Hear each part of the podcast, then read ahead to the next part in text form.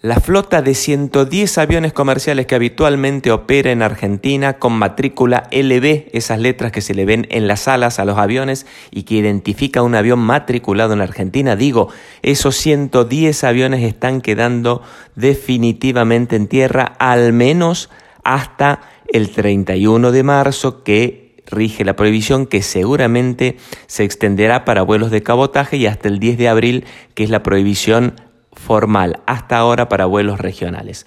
Pero ayer, por ejemplo, Flybondi anunció que para toda su operación, durante todo abril, hasta el 30 de abril, no habrá vuelos de Flybondi, recién iniciarían el primero de mayo, seguramente esta línea aérea está anticipándose a las nuevas prohibiciones. Aerolíneas Argentinas también le caben las generales de la ley.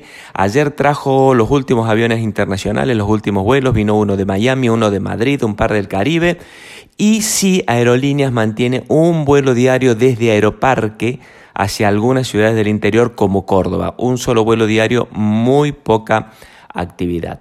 JetSmart le caben las generales de la ley, no ha dado ninguna otra novedad. El tema es la TAM. La TAM también está con operaciones paralizadas, inclusive las pocas que les habían autorizado desde Lima y Santiago ahora se han restringido y es la única empresa que ha anunciado una medida antipática. Ha anunciado ya que durante los próximos tres meses sus 37 mil empleados en toda la región, Latam opera en varios países, van a cobrar algo así como el 50% de su salario. Nada de esto ha sido anunciado en aerolíneas, que tiene banca estatal eh, y sus pérdidas son cubiertas por el Tesoro Nacional y no se sabe qué van a hacer Flybondi y JetSmart, que seguramente correrán a suerte de sus inversionistas mucho más fuertes en el caso de JetSmart, mm, más débiles en el caso de Flybondi. La TAM, en cambio, es un caso particular, porque al ser brasilera, chilena, pero operar también con empresas independientes en Argentina, en Perú, en Ecuador,